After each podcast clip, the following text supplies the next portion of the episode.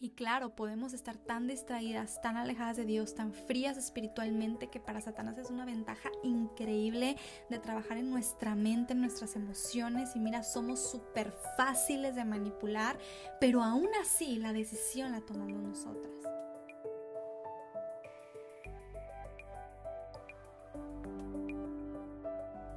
Gracias por estar presente en un nuevo episodio de tu podcast Posdata, no cedas.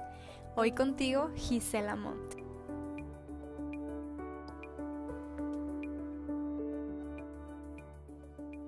Tengo mucha curiosidad de escuchar la respuesta que darías a mis siguientes preguntas. No te puedo escuchar, pero te invito te invito a que pongas algunas pausas y que con toda honestidad te respondas a ti misma lo que realmente crees y lo que concluyes en base a tu conocimiento hasta hoy. Primer pregunta.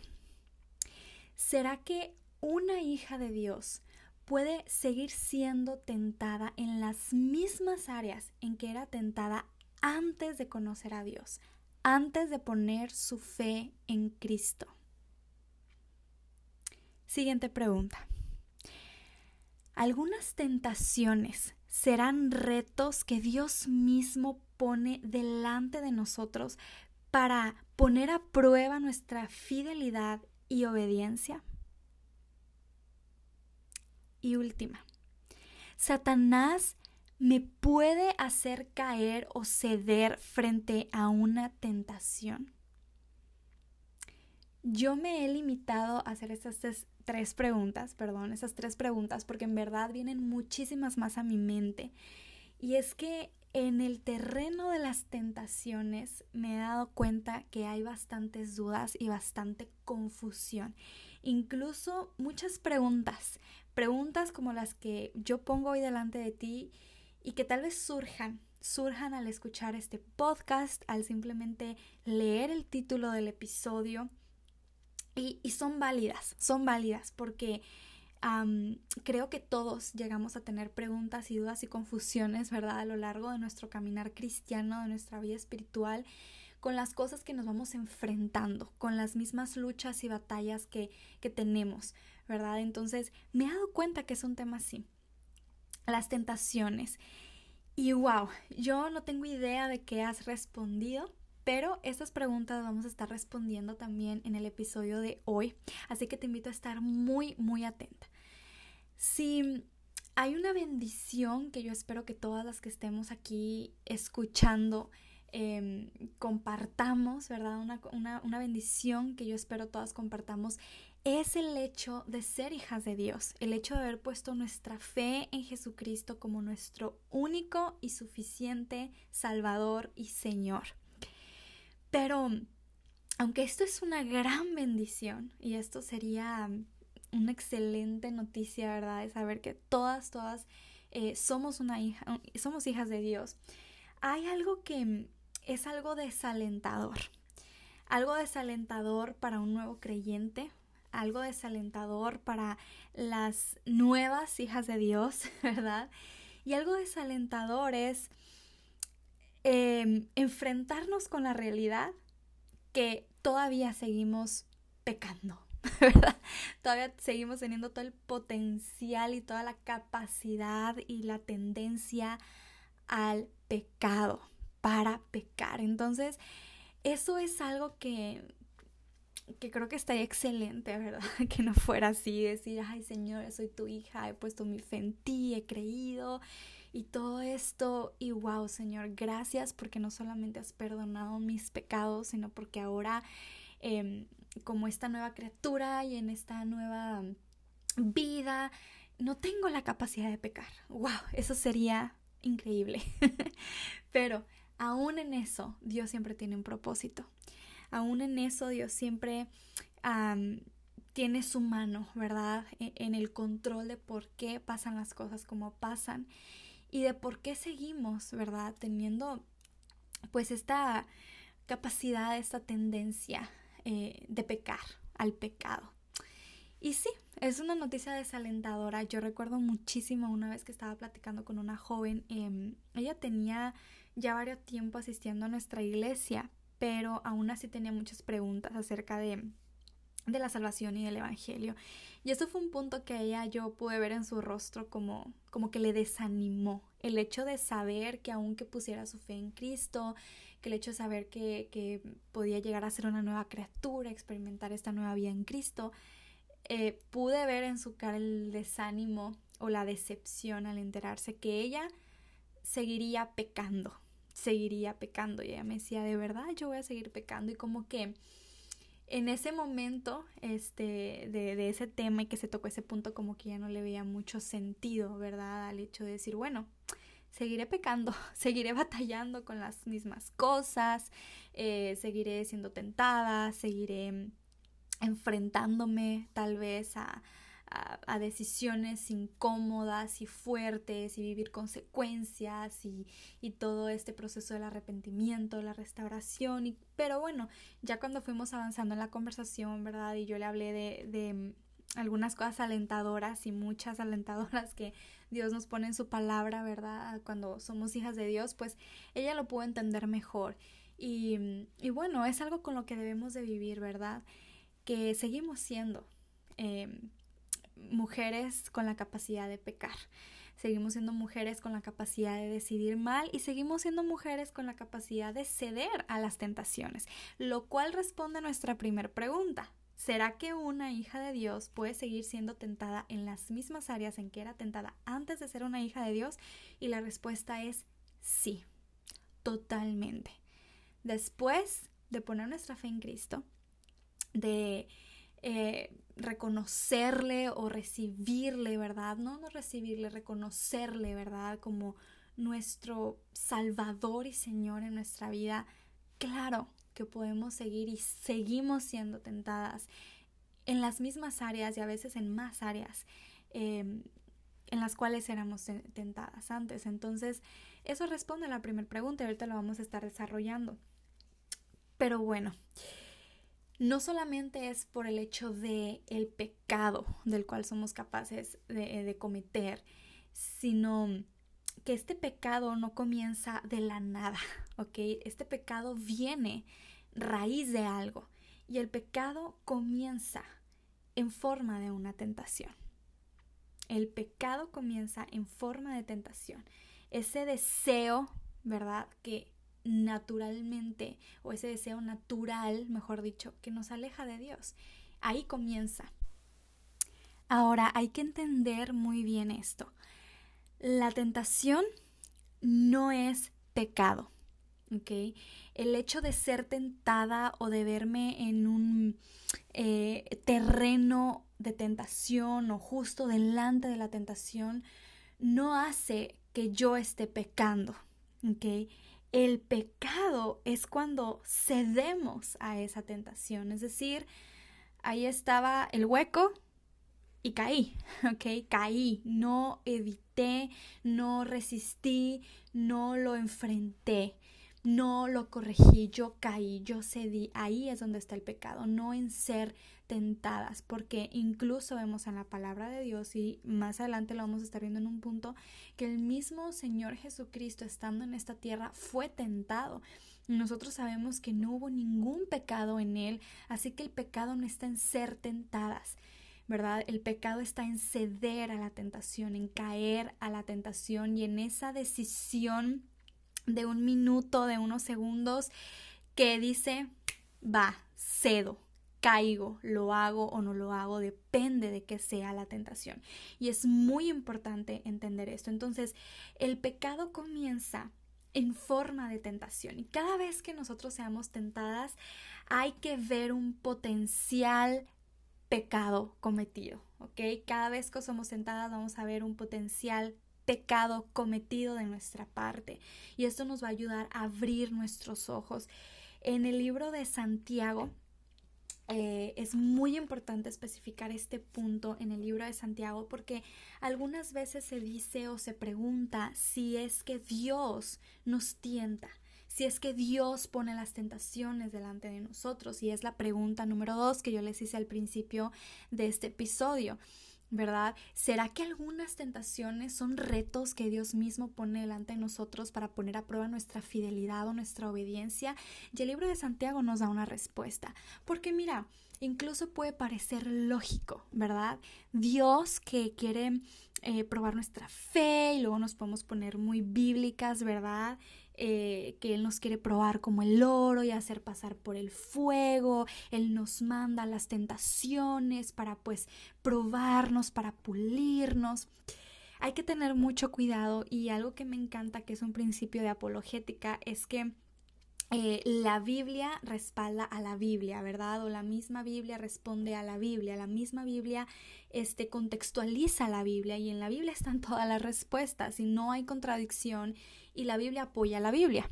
Entonces, aquí hice un, un trabalenguas casi, ¿verdad? Pero quiero que quede muy claro que en la palabra de Dios podemos encontrar respuesta, por eso la importancia del estudio y de a veces no quedarnos con un texto que no entendemos completamente para respaldar algo tan importante como este argumento de que Dios es quien manda las tentaciones.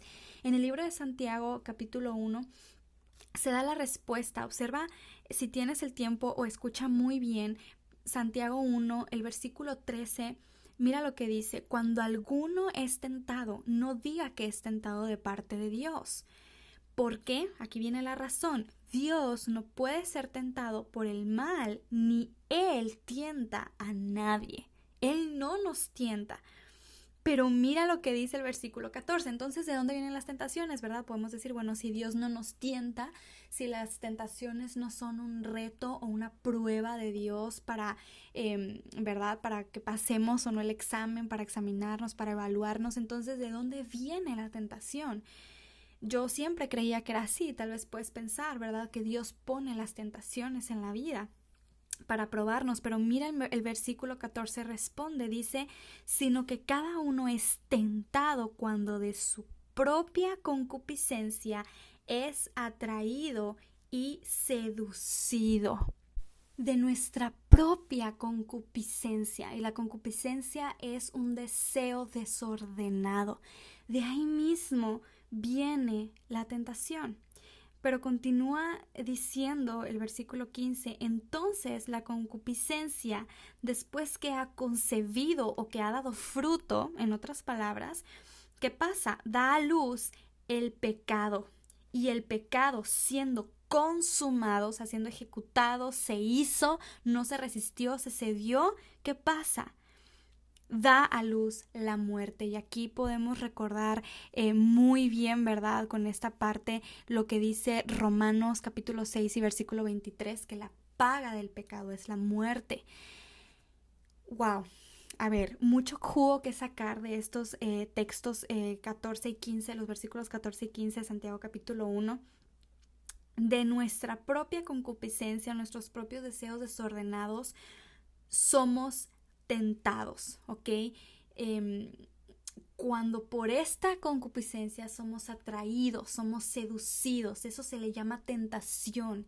Mira, estoy en una situación, estoy con ciertas personas o con cierta persona o en cierto lugar, en cierta circunstancia, en cierto ambiente, que mi concupiscencia, mis deseos desordenados comienzan a ser seducidos, comienzan a ser atraídos hacia algo.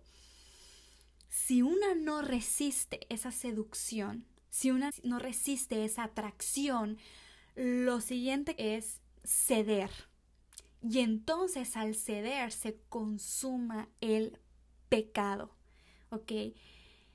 En otras palabras, después de aclararnos en el versículo 13 eh, que Dios no puede tentar a nadie, y de decirnos el versículo 14 que cada uno es tentado cuando sus propios deseos desordenados le atraen y le seducen y que el pecado es producto de ceder a esa atracción y a esa seducción, ¿cuál sería ahora tu respuesta a la pregunta? ¿Será que Dios usa algunas tentaciones para ponerlas como retos para poner a prueba nuestra fidelidad y obediencia? ¿Cómo me gustaría estarte escuchando y saber si tu respuesta ha cambiado en estos cortos minutos, producto de lo que dice la palabra de Dios? Y la respuesta es simple, Dios no tienta, Eso no son las tentaciones. Mira, nosotras no podemos decir eso. Hay que ser muy responsables de lo que sale de nuestra boca. Y si de algo no estamos seguras, mejor buscar el tema, mejor preguntar a alguien que pensemos que nos puede dar una buena respuesta basada en la palabra de Dios. Porque a veces se toma muy a la ligera esto. Y si yo te lo digo de verdad es por conversaciones en las que he estado envuelta y que sé que este tema se puede llegar a concluir en esto, ¿verdad? De que las tentaciones son pruebas espirituales y son retos de parte de Dios y Él nos está probando. Ahora, la tentación no viene de Él, viene de nuestros propios deseos desordenados, de nuestra concupiscencia, pero aún así, obviamente, Él puede probar en medio de la tentación a una persona, ¿verdad? Aunque Él no la puso, porque nos, queda, nos deja muy claro aquí Santiago que Él no tienta a nadie, aunque somos tentadas por nuestro propio deseo desordenado, Claro que en ese momento puede ser, servir de prueba y Él observa, Él es soberano, Él es omnipresente, Él es omnisciente y Él está consciente de lo que vamos a hacer, de lo que estamos haciendo, ¿verdad? Eh, si cedemos, si no cedemos y claro que eso puede ser una prueba delante de Dios de nuestra fidelidad y obediencia, pero no quiere decir que esa tentación vino de nosotros. Entonces, en resumen de este punto, ¿cómo llega una tentación? Pues mira, así de sencillo una tentación surge cuando nuestros deseos desordenados se ponen al compás o en sintonía con una situación perfecta para hacernos caer.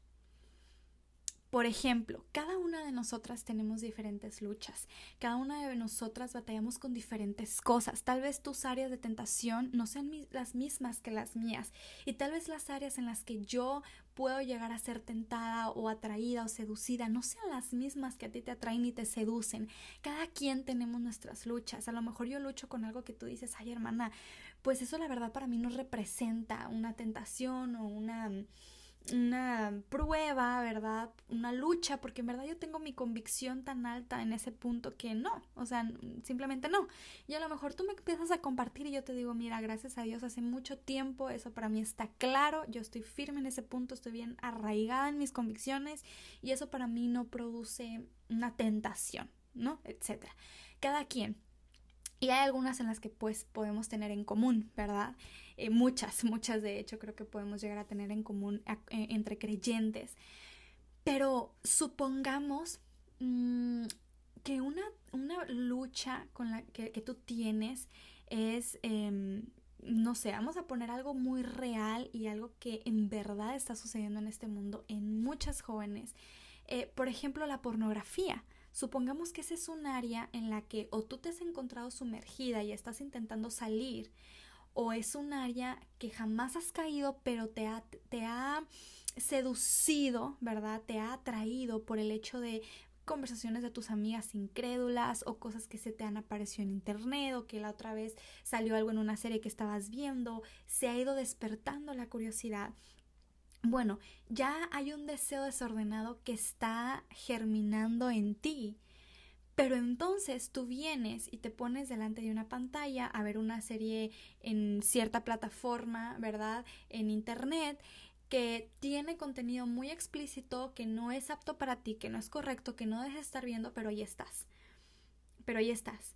Entonces, ¿qué pasa? Va a surgir tentación. ¿Y cuál fue la combinación? Tu deseo desordenado con el lugar o la circunstancia o la serie perfecta para que eso surja. ¿Ok?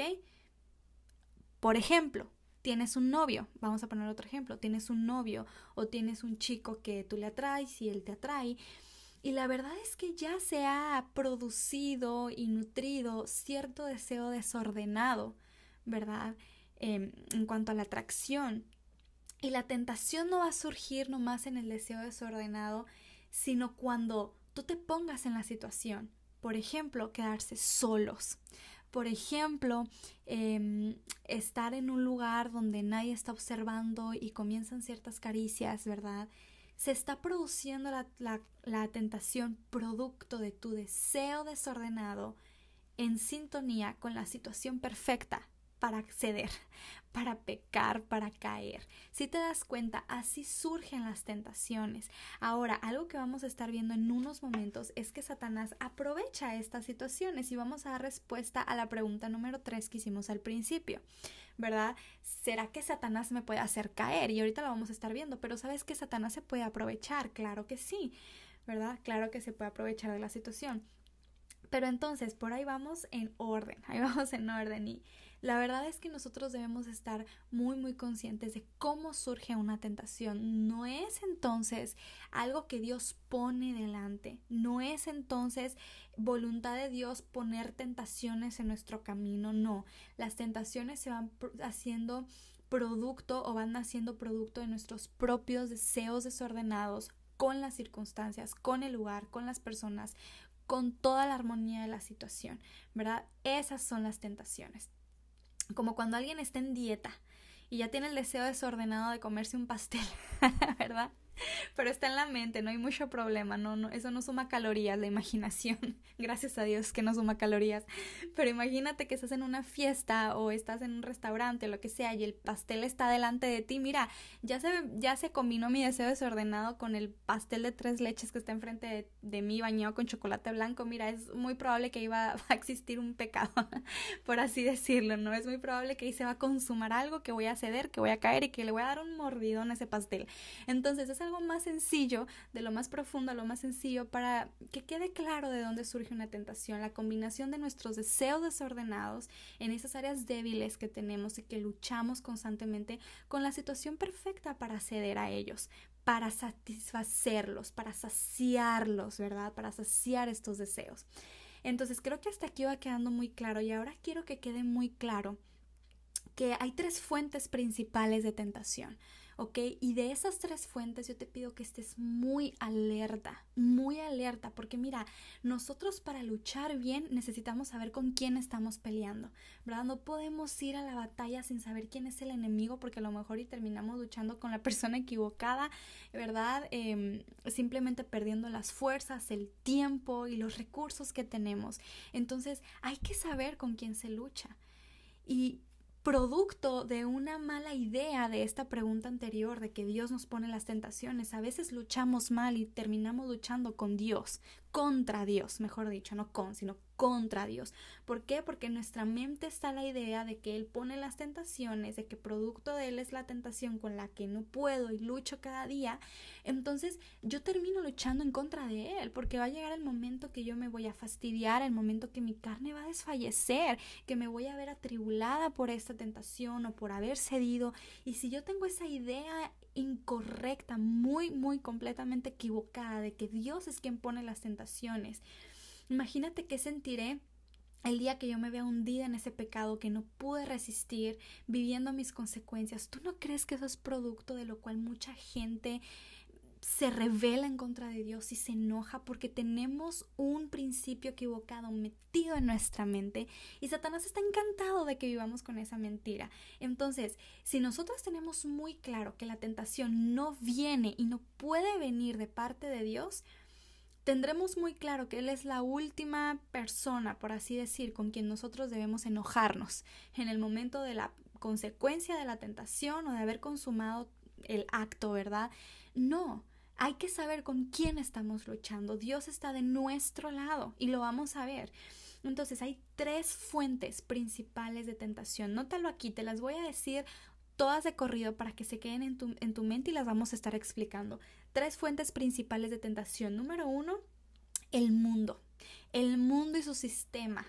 Número dos, nuestra carne, es decir, nosotras mismas somos fuente de tentación. Y la tercera fuente o tercer fuente de tentación es Satanás, nuestro enemigo, Satanás, enemigo de nuestro Dios. Tres fuentes de tentación, el mundo, nuestra carne y Satanás. El mundo. El mundo en su sistema, en sus filosofías, en sus ideologías, en sus prácticas, en sus leyes, en todo, en todo, en todo lo que involucra su sistema, va en contra de los principios de Dios. Y mira, yo, yo sé, Yo sé que eso se habla, eso se predica, eso se enseña, eso se ha repetido innumerables, innumerables veces en este podcast, pero es algo que yo siento que a veces no terminamos de entender.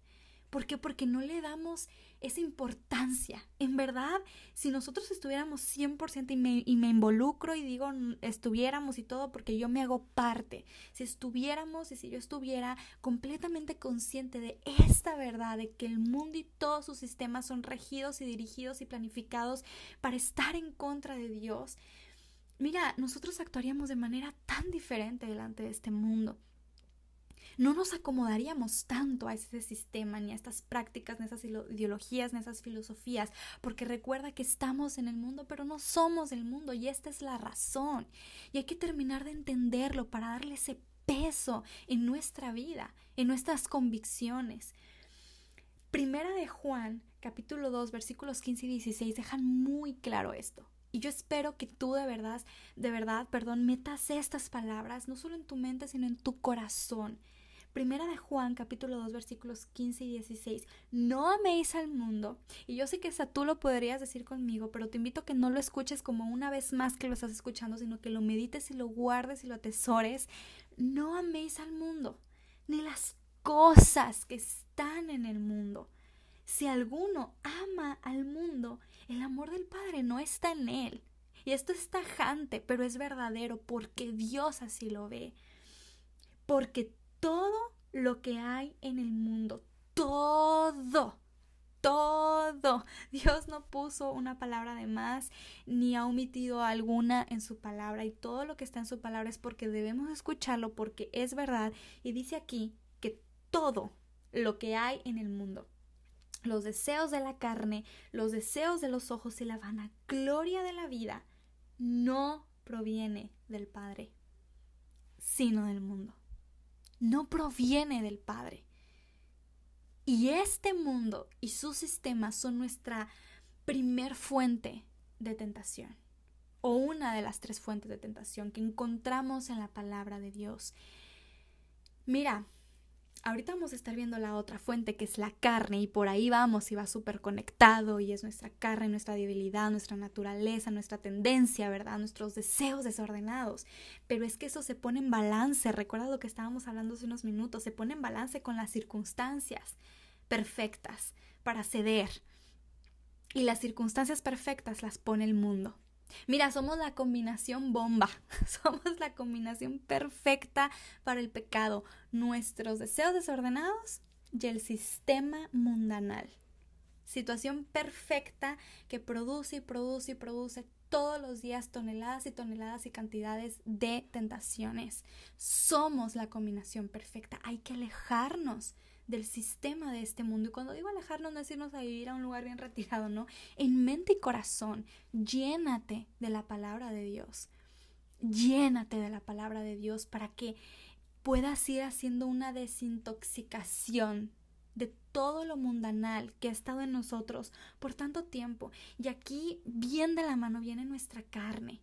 Y quiero seguir con el mismo hilo porque es que todo, todo, todo está unificado todo sincroniza, todo se va aclarando, ¿verdad? El panorama se va aclarando, nuestros ojos se van abriendo, el entendimiento, la cabeza comienza a entenderlo, el corazón a guardarlo y puede ser de bendición a nosotros. Así que no te despegues. Segunda fuente de tentación, la carne. Mira, antes de nosotros ser salvas, antes de nosotras ser hijas de Dios, y no estoy hablando de, de, creyentes o cristianas o bautistas o cualquier denominación, porque antes de entregar nuestra vida a Cristo. Y sin importar si teníamos una vida completamente entregada al mundo y a nuestros deseos o si llevábamos aún una vida que practicaba el cristianismo, el ir a la iglesia o el incluso servir en la iglesia, no, pero antes de ser hijas de Dios, ¿sabes qué pasaba con nosotros? Que estábamos bien acostumbradas a este sistema mundanal. Y no solamente eso, ya nos habíamos educado en nuestra mente, en nuestra voluntad, en nuestras emociones ya nos hemos educado y entrenado para vivir en contra de Dios. Porque esa es la verdad, cuando alguien no es hija de Dios y no tiene el Espíritu Santo morando en ella, estamos siendo constantemente educadas en vivir en contra de Dios, de sus principios. ¿Y qué pasa? que estos patrones que ya veníamos practicando por años y por años, estos patrones injertados y bien, bien, bien arraigados en nuestra mente, en nuestra voluntad y en nuestras emociones, ya están en desacuerdo con los nuevos patrones que ahora queremos adoptar de la palabra de Dios. Y es un proceso difícil, no es algo de la noche a la mañana. Ahora es una bendición cuando somos hijas de Dios y es una bendición sentir ese cambio, ¿verdad? Eh, que naturalmente viene en tantas áreas y tal vez de nuestra manera de pensar y de nuestras actitudes, pero ¿sabes qué viene lo más difícil? Que es intentar ese castillo gigante que ya habíamos educado a favor del mundo y en contra de Dios, destruirlo, derrumbarlo y comenzar a hacer cimientos nuevos sobre los principios de Dios. Es un trabajo muy difícil. Y no debemos pensar que por el hecho de que ya soy hija de Dios, yo no voy a batallar con esas cosas. Y volvemos en respuesta a la primera pregunta que hicimos. Seguimos batallando, seguimos siendo tentadas. Pero algo que dice Gálatas a mí me alienta. A mí me alienta porque me hace entender dónde está eh, el verdadero problema, ¿verdad? O, o dónde está donde yo realmente debo de tener mi enfoque para cuidarme, para protegerme. Mira lo que dice Gálatas, o escucha, escucha con atención lo que dice Gálatas, el capítulo 5, algunos versículos. Pues te recomiendo que leas Gálatas 5 completito. Los enfoques de ahorita son del, del, del, versículo perdón, 17 al 24, pero no es que te los voy a leer todos, sino que voy a hacer el énfasis. Pero, por ejemplo, algunas palabras del versículo 17 dice, porque el deseo de la carne es contra el espíritu y el del Espíritu, y está hablando del Espíritu Santo, ¿ok? Y te invito a que vayas y lo leas para que tú te des cuenta de que es así. Entonces dice, porque el deseo de la carne es contra el Espíritu y el del Espíritu es contra la carne. Y estos se oponen entre sí para que no hagáis lo que quisierais. Entonces, esta carne que habita en nosotros, que eh, está corrompida, que nos quiere dominar, que quiere tomar el lugar que no le pertenece, está en contra de lo que ahora el Espíritu Santo de Dios que mora en nosotros quiere. Y los deseos del Espíritu Santo de Dios que ahora habita en nosotros están completamente en contra de lo que esta carne que habita en nosotros quiere. ¿Qué pasa aquí? ¿Qué choque tan grande? ¿Qué, qué sucede, verdad? No me puedo deshacer de la carne. El Espíritu de Dios ahora mora en mí y están en completo desacuerdo. ¿Qué debo hacer? Morir. Alguno de los dos.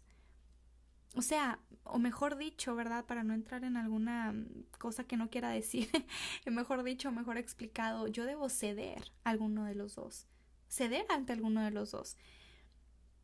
Y por eso te invito a que sigas leyendo lo que dice, pero fíjate ya en el versículo 24 cómo termina diciendo que los que son de Cristo han crucificado la carne con sus pasiones y deseos ya la han crucificado.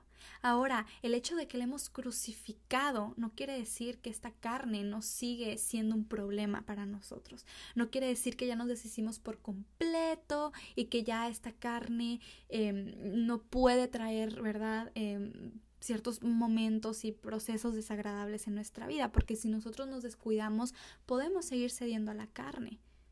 Pero mira, aquí está el verdadero problema. Somos portadoras de esto somos todavía potenciales em, para pecar, en potencia para pecar, ¿verdad?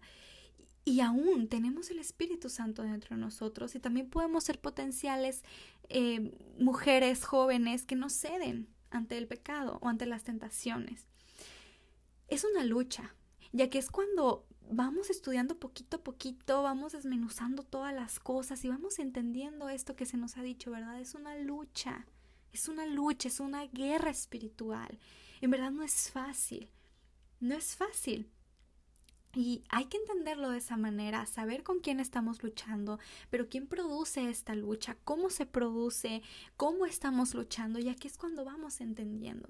Pero entonces, ya vimos que la primer fuente de tentación es el mundo. Otra fuente de tentación, por así decirlo, ¿verdad? Fuente de tentación o de donde producen tentaciones, bueno, no solamente del mundo, de nuestra propia carne, y que hay que tener cuidado, que hay que cada día morir a esta carne o pisar esta carne, negarnos a esta carne y cada día ponernos delante y ceder al Espíritu Santo de Dios. Y si tú eres una hija de Dios, cede al Espíritu Santo de Dios. Y no cedas a tu carne, no cedas a tu carne, a tus deseos desordenados. Pero entonces ahora viene alguien que quiere tomar ventaja de esta combinación explosiva entre nuestros deseos desordenados y el mundo y su sistema que va en contra de Dios. Y este alguien que quiere tomar ventaja es Satanás, que es la otra fuente de tentación. Satanás.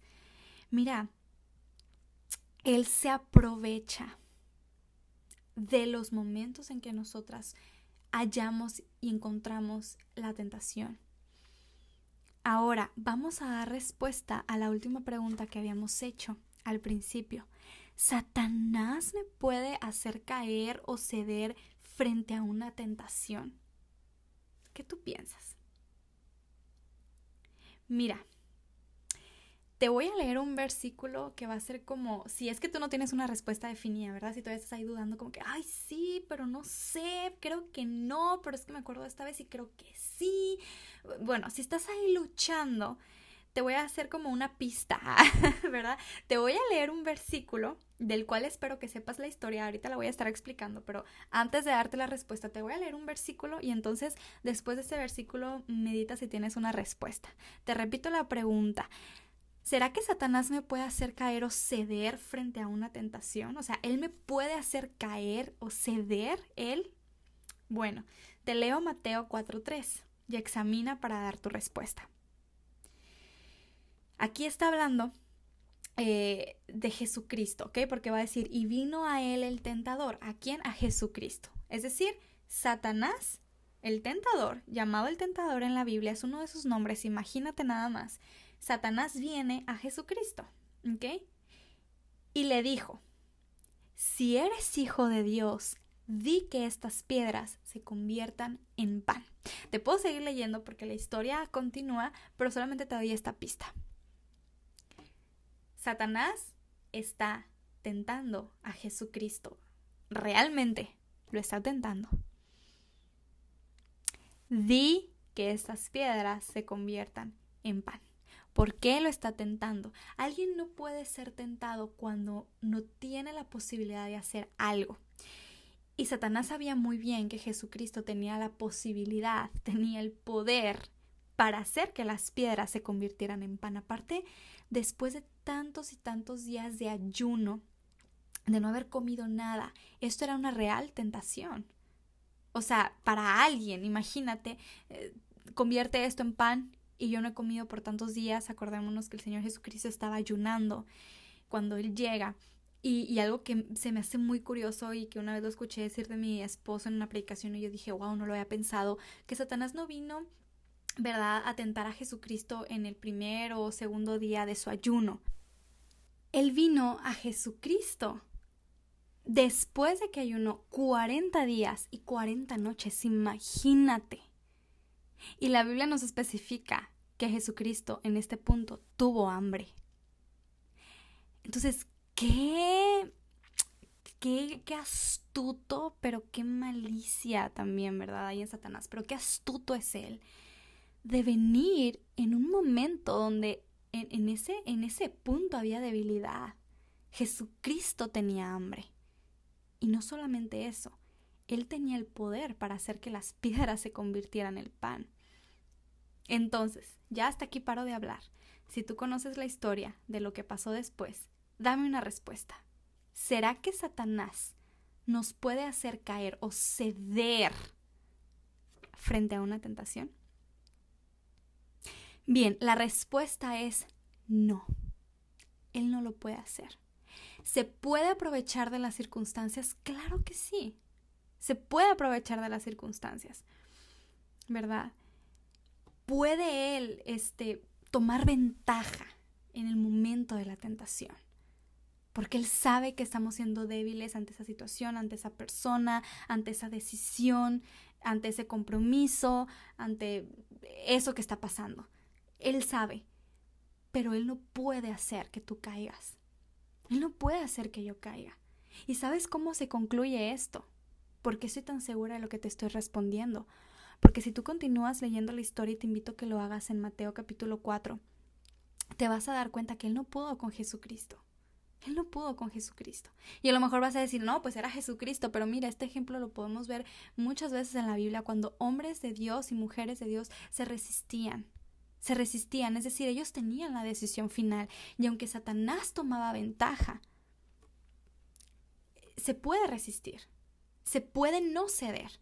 Y es lo que hizo el Señor Jesucristo. Y te pongo este ejemplo porque es increíble y porque aparte concuerda perfectamente con algo, un punto que vamos a tocar en unos minutos. Pero tanto fue que el Señor Jesucristo fue firme en su decisión de no caer, de no ceder, de no hacer caso a esta seducción y a esta, pues sí, seducción de Satanás, que dice al final que Satanás le dejó. Se fue, le dejó. ¿Por qué? Porque se fue derrotado, no pudo con él, no pudo con él. Y mira, eso es bien importante, porque es que tristemente, pero es algo real en la que, pues, en lo que todas encajamos, pero a la vez es triste, yo digo, porque nos mal acostumbramos, es que tendemos a, a veces buscar culpables de nuestras decisiones. Como hablábamos hace un rato, si nosotros tenemos la idea equivocada en nuestra mente de que Dios envía las tentaciones, caemos en la tentación, vivimos consecuencias, bueno, Dios, que no Dios es bueno, que no Dios es justicia y porque Él me eh, y porque Él me intentó y porque Él me, me, hizo pasar por esto para que yo cayera, si Él ya sabe que yo batallo con esto, ¿verdad? Podemos culpar a Dios si, si esa idea equivocada está en nosotros. Pero también podemos culpar todo el tiempo a Satanás y esto lo he escuchado muchísimas veces cuando creemos que Satanás nos hace tomar las decisiones o nos hace caer en las tentaciones. ¿Por qué estás en esa situación? Mira cómo llegas a este punto tan lamentable en tu vida. Si tú conocías de Dios, si tú eres una hija de Dios, es que Satanás. Satanás me atacaba, él me, me ponía tantas tentaciones y me hacía caer y yo luchaba, pero Satanás me atacó y, y esto se escucha, esto es algo real, yo no estoy inventando, se escucha muchas veces de nuestras propias bocas la culpabilidad que cae en Satanás, ¿verdad? Y no es así. La respuesta es que Él puede tomar ventaja en la tentación, pero Él no nos puede hacer decidir. Él no nos puede hacer ceder o caer delante de la tentación. Y ten mucho cuidado, porque Él es solamente una fuente de tentación, pero Él no es quien te hace caer en ella o que te hace ceder ante ella. ¿Sabes quién es? La que te hace ceder. ¿Quién es, mejor dicho, la que cede? Tú, yo, nosotras tenemos la decisión. Y claro, podemos estar tan distraídas, tan alejadas de Dios, tan frías espiritualmente, que para Satanás es una ventaja increíble de trabajar en nuestra mente, en nuestras emociones. Y mira, somos súper fáciles de manipular, pero aún así la decisión la tomamos nosotras. No podemos echar culpas, la decisión es de nosotras, la responsabilidad es de nosotras y la consecuencia cae solamente en nosotras, porque nosotras cedemos o no cedemos. Entonces, hemos respondido las tres preguntas y vamos a hacer un pequeño resumen hasta aquí. ¿Una hija de Dios puede seguir siendo tentada en las mismas áreas que era tentada antes de ser una hija de Dios? Sí. Dios pone las tentaciones como pruebas, ¿verdad? Para evaluar nuestra fidelidad y obediencia. No.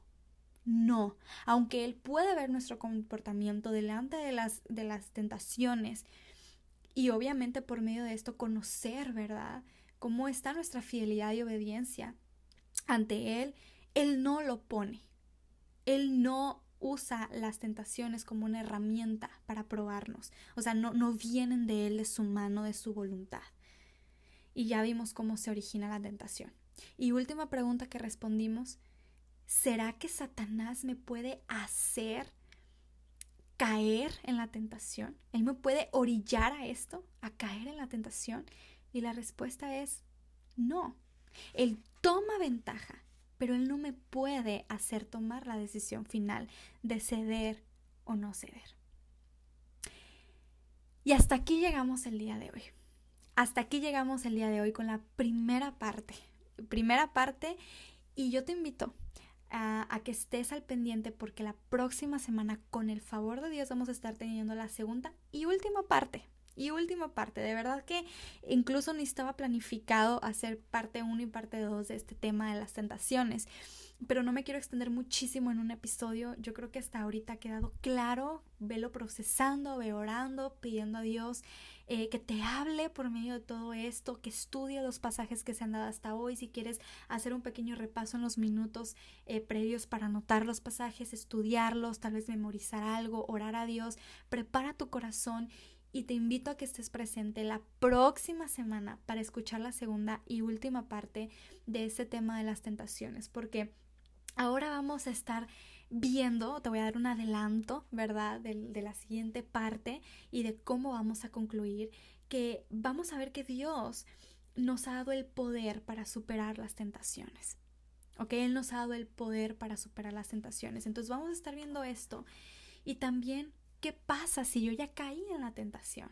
Si yo ya cedí, si estoy sufriendo mis consecuencias o si a lo mejor todavía no puedo ver las las consecuencias, pero ya cedí y estoy aquí y ya está el temor en mi mente de qué va a pasar, de qué puedo hacer, de cómo salgo de esto, de cómo me libro de esto.